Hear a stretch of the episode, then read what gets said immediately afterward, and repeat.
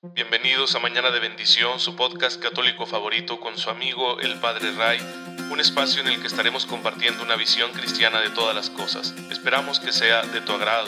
Gracias por estar aquí. Comenzamos.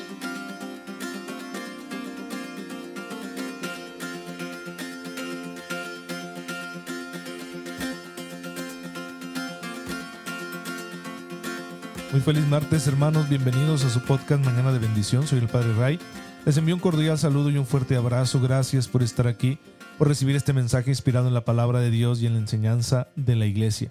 ya saben, mi deseo de todos los días es que tengan una fe muy viva y estén descubriendo y aprovechando esa gracia que Dios nos da y que quiere comunicarnos para hacer más fácil nuestra vida, para que lo resolvamos todo cristianamente como tiene que ser desde los detalles más pequeños y que a nosotros nos parecen insignificantes, pero que el Señor quiere que estén llenos de amor, porque a eso nos ha enviado este mundo, a amar, a comunicar el amor que Él nos da a todos los demás, no solo con la evangelización esa explícita y formal que sí hacemos, ¿no? Cuando invitamos a alguien a vivir nuestra fe, sino también pues con el ejemplo y el testimonio, y para eso es indispensable que aprovechemos la gracia de Dios en esos pequeños detalles donde la gente nos ve y claro que esperan vernos comportándonos muy bien. Y bueno, hoy quiero contarles, como siempre, rescatando ahí del elenco de santos que nos presenta la iglesia en su liturgia cada día, de Santa Catalina de Bolonia. Una, una niña que nace en 1413 de una familia muy rica, mm, de la nobleza de aquel tiempo, estamos hablando pues de la Edad Media, del Renacimiento, y que va a seguir a su padre que anda por ahí como embajador del reino al que pertenecen, el reino de, Ferrara. Y bueno, pues van por ahí eh, yendo a, ciertos lugares donde hay mucha cultura, donde hay una formación muy buena.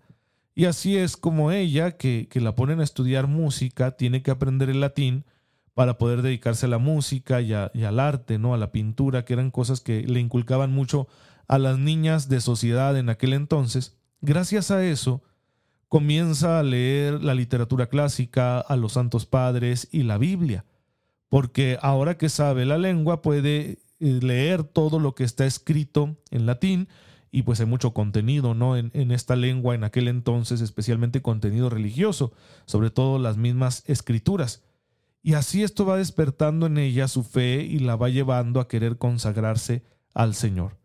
Y en determinado momento, pues decide eh, entregarse a la vida religiosa, conoce a una mujer, Lucía Mascheroni, que pertenecía a la tercera orden de San Agustín y que quería crear una comunidad de religiosas donde se buscara un espíritu de mayor perfección, de, de oración, de austeridad y de dedicarse a las obras de misericordia. Así que juntó un grupo de mujeres y Catalina estaba por ahí entre ellas y empezaron a llevar una vida religiosa sin ser todavía religiosas. Posteriormente tomarían la regla de Santa Clara, de las clarisas, de las eh, discípulas de San Francisco de Asís, porque recuerden que la Fundación Franciscana Femenina pues se da gracias a la labor de Clara de Asís y empiezan a vivir estos ideales de amor a la cruz, de sacrificio y de pobreza. Y dentro de este periodo de vida religiosa para Catalina pues empieza a desarrollar un sentido como místico. El Señor le va confiando algunas luces muy importantes para la vida espiritual y las va a poner por escrito. Eh, para ello la van a alentar los directores espirituales, que son sacerdotes franciscanos, que les atienden y les confiesan. Y bueno, ella así con el aliciente que, que le da la confianza de su director espiritual, va poniendo por escrito eh, todo ese, ese desarrollo espiritual que su alma va teniendo. Y es muy interesante, la verdad, la escuelita de crecimiento espiritual que tiene Catalina de Bolonia, porque habla de las disposiciones que uno como creyente sencillo puede tener para acrecentar su amor a Dios y para poder dejar que ese amor sane todas las áreas de nuestra vida y nos haga auténticos servidores de la voluntad de Dios. Es eh, muy valiosa la aportación a la, vida espiritual que hace Catalina de Bolonia. Y llegó a ser tan valiosa su aportación que quisieron hacerla superiora, pero ella se negó.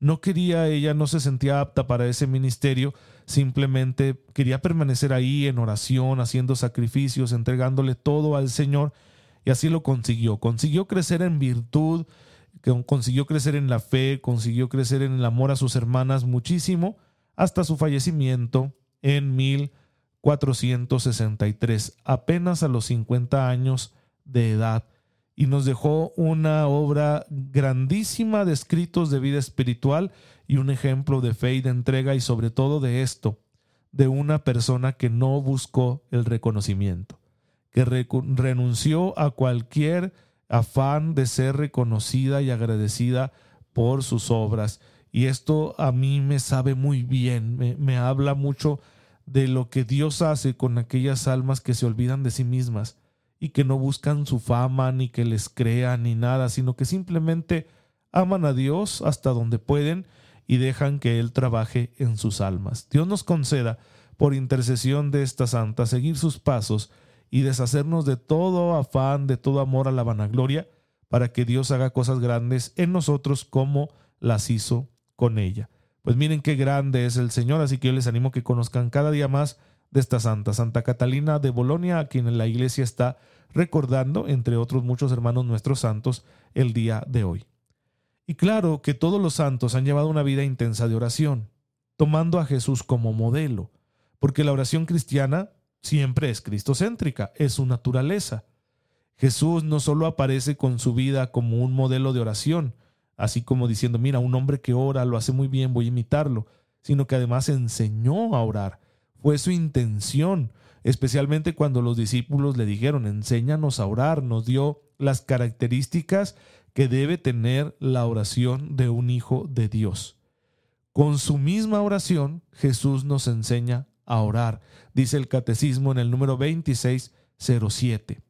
De manera que nuestra relación con Dios pues tiene que ser como la de Jesús, tiene que partir de las características que tiene la oración de Jesús. Lo que Jesús enseñó sobre la oración, nosotros debemos asumirlo, hacerlo vida, de forma que este espíritu de oración de Jesús nos tome donde estamos ahorita en nuestra realidad actual y progresivamente nos conduzca al Padre, nos ayude a, a llegar hasta Él.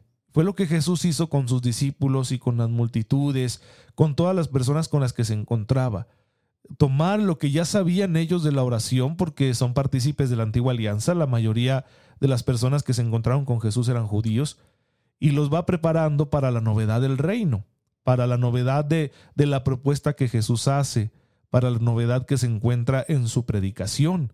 Esta novedad la va revelando con parábolas, ¿sí? Si leemos los evangelios encontraremos muchos de estos relatos metafóricos con los que Jesús quiere darnos a entender cómo es y cómo funciona el reino de Dios.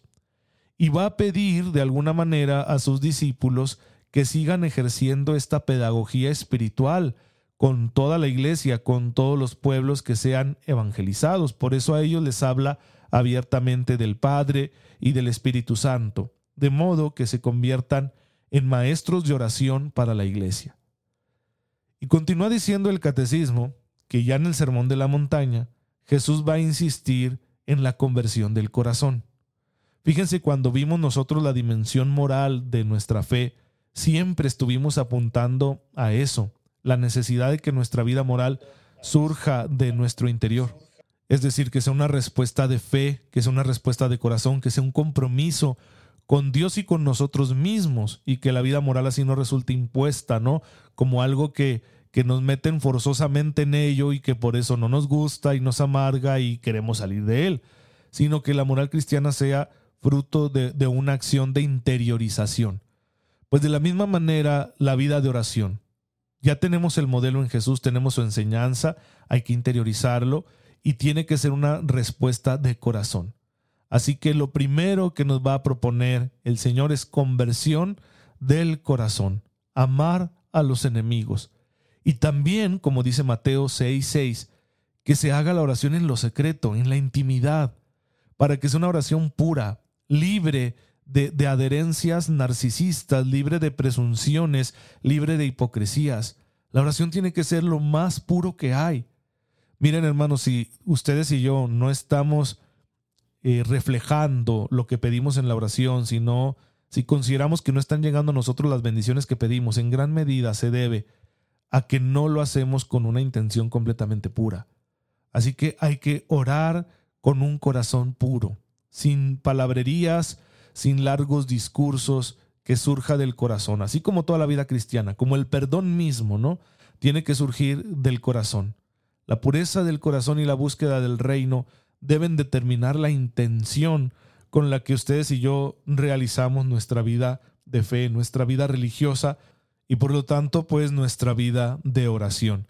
Tiene que ser así, que surja desde ese santuario interior que llevamos nosotros en nuestro corazón, en nuestra alma, para que sea algo auténtico, y no un fingimiento con el cual estemos buscando alguna recompensa terrena, ¿no? Como llamar la atención o presentarnos como si fuéramos buenos, etcétera, etcétera, etcétera. Y, claro que la actitud que debe caracterizar nuestra oración, así como Jesús nos la enseñó, pues es de hijos, de hijos confiados, ¿sí? Incluso audaces, nos va a decir el catecismo en el número 26.10, que la oración que hay que realizar al Padre en el nombre de Jesús tiene que ir acompañada de esa audacia filial. Por eso Jesús dice en Marcos 11:24, todo cuanto pidan en la oración, crean que ya lo han recibido. Esta es la fuerza de la oración. Todo es posible para el que cree, para el que tiene fe, Marcos 9:23, con una fe que no duda, Mateo 29:22. Y pues si nosotros vivimos así nuestra vida de oración, va a transformar nuestra existencia. Y de eso se trata, ¿no? Uno ora para ser transformado, para convertirse en una persona llena de amor, que dé ese amor a los demás con rectitud en el servicio, en la práctica de la misericordia, en la solidaridad, etc. Por eso a Jesús le va a poner muy triste la falta de fe, incluso de sus discípulos, y en cambio se admirará de la gran fe que muestran personas paganas como el centurión romano o como aquella mujer eh, cirofenicia, la mujer que, que venía del extranjero, ¿no? Que era una extranjera.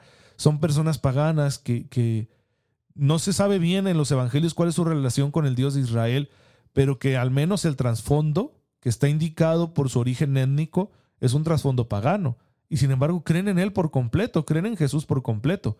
Y por eso el Señor los bendice con grandes milagros. Pues bien, todos nosotros quisiéramos tantos milagros en nuestra vida, todos nosotros le hemos pedido al Señor que nos sane de alguna situación, que nos libere de algún pecado, que nos conceda alguna gracia. Y hemos insistido, insistido, y sí, la insistencia es parte importantísima de la oración, porque la oración tiene que ser constante, pero también debe ir acompañada de la humildad, de la rectitud de intención, de estar buscando la voluntad de Dios y no de, de realizar este ejercicio como una manera así de autoconsuelo, ¿sí? de fugarnos de la realidad, de escaparnos de la dureza de la vida, y tampoco como pues para presentarnos como dignos de admiración. Menos eso, ¿eh? menos eso. Así que nuestra vida de oración hay que revisarla. Revisa tu participación, por ejemplo, en la liturgia, tu participación en la misa, tus gestos, tu manera de orar, tus palabras, ¿no estarán mostrando que quizá te gusta llamar la atención, que quizá quieres presentarte como alguien piadoso, ¿sí? digno de admiración para que los demás se fijen en ti o, para incluso que, te sigan, que te vean como, como un líder eh, o, quizá estás orando así como para mostrar que tú sí cumples, ¿sí? que tú sí eres muy, muy religioso, no muy, muy observante, que sí eres un católico practicante, porque no son buenas intenciones esas y habría que corregirlas. Hay que buscar también si nuestra vida de oración comunitaria, si nuestra participación en la liturgia va acompañada de la oración íntima, de la oración que hacemos a solas, porque la Eucaristía necesita que nosotros la preparemos con esa vida de oración, es decir, si yo me voy a encontrar con Jesús en la Eucaristía y voy a comulgarlo, voy a recibirlo sacramentalmente, tengo que prepararme con oración antes de ir a adorar a Jesús en la Eucaristía públicamente. Y no solo eso, sino que además tengo que buscar que la Eucaristía se prolongue en mi vida, que la gracia que Dios me da en la Eucaristía se prolongue en mi vida llevando yo una vida de oración. Si yo estoy orando eh, en casa todos los días pues los efectos de la comunión eucarística se van a prolongar y van a llenar toda mi vida y me van a ayudar a tener una vida muy dichosa, muy cristiana, muy santa y a, triunfar sobre los retos y las situaciones difíciles que me pueda presentar la existencia. Por eso la Eucaristía es fuente y culmen de la vida cristiana, así la define la Iglesia, y por lo tanto también fuente y culmen de nuestra vida de oración. Pero tiene que haber una vida de oración, ¿sí? que nazca en la Eucaristía, pero que también nos prepare para el siguiente encuentro eucarístico que vamos a tener con Jesús. Así que hay que buscar que nuestra vida cotidiana, en el hogar, en la intimidad, a solas, esté llena de oración. De esa oración prolongada que podemos hacer cuando tenemos presencia de Dios, aunque estemos haciendo muchas otras cosas, pero también aquellos momentos a solas muy especiales para estar solo con Él, brindándole toda nuestra atención. Es necesario para que en la relación que tenemos con Dios se dé el amor.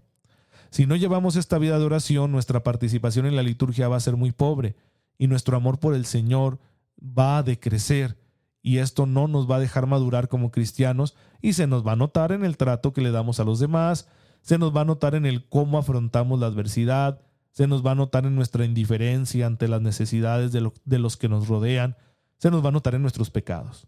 Pues bueno, tenemos mucho camino que recorrer aquí en nuestra vida de oración y por eso en este podcast estamos explorándolo, porque la iglesia tiene una doctrina muy rica acerca de la oración, una doctrina espiritual muy abundante y queremos eh, conocer la profundidad para hacer la vida y vamos a estar aquí siguiendo el catecismo y tomando ejemplos de la escritura, de la vida de los santos, etcétera, incluso de algunos libros que yo les iré, iré contando de ellos, que ustedes pueden adquirirlos para que se nutran y tengan esa vida de oración más rica.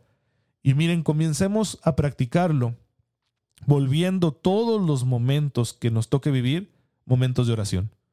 Habrá momentos buenos, habrá ratos no tan buenos, entonces hay que llevarlos a la oración. Si hoy sufres una contrariedad, una humillación, algo no te sale bien, si tienes algún problema, un reto, un desafío, si estás cansado, estresado, te sientes enfermo, si algo te preocupa, si estás pasando por algún mal momento familiar o económico o en tu trabajo, si se te descompuso el auto o si te está fallando el celular o, si pasó algo por ahí que se rompió en la casa, o cualquier cosa hay que convertirla en un motivo de oración.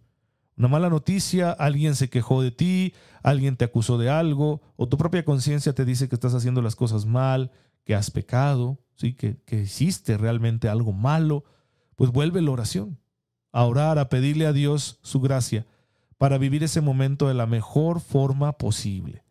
Porque si no, pues nuestra vida espiritual no va a crecer, no va a madurar, al contrario, va a involucionar y podemos llegar a perderla. Por eso hay gente que, que de plano ya, ya no ama a Dios ni a sus hermanos porque dejó de orar, dejó de orar y dejó de creer. La oración alimenta la fe. Así que hermanos, pues no hay que ejercitarla, es como un músculo. Si no lo ejercitamos a diario se va a atrofiar. Si queremos nosotros que incremente su fuerza nuestro músculo espiritual, pues tenemos que entrenarnos y tenemos que hacer ejercicio todos los días para que esté bien preparado, en condición y nos sirva para sacar adelante nuestra vida y ser dichosos aquí y muy dichosos allá. Es decir, encaminarnos al cielo, no salirnos nunca del camino de la salvación. Pues pidámosle a nuestro Señor Jesucristo la gracia para llevar esta vida de oración así de rica y de sólida. Pidamos la intercesión de su Santísima Madre, de todos los santos, y tomemos su ejemplo como un modelo para nuestra propia vida de oración. Señor, te damos gracias porque nos concedes tener trato contigo. Ayúdanos a hacerlo a diario de la mejor manera posible y con mucho amor, para que este trato contigo nos santifique, nos ayude a rectificar de nuestros pecados y hacernos servidores humildes y generosos de los demás. Te lo pedimos por tu amado Hijo Jesucristo nuestro Señor. Amén. El Señor esté con ustedes la bendición de Dios Todopoderoso, Padre, Hijo y Espíritu Santo, descienda sobre ustedes y les acompañe siempre. Gracias hermanos por estar aquí en sintonía con su servidor. Pórtense muy bien, cuídense mucho, recen por mí, yo lo hago por ustedes y nos vemos mañana si Dios lo permite.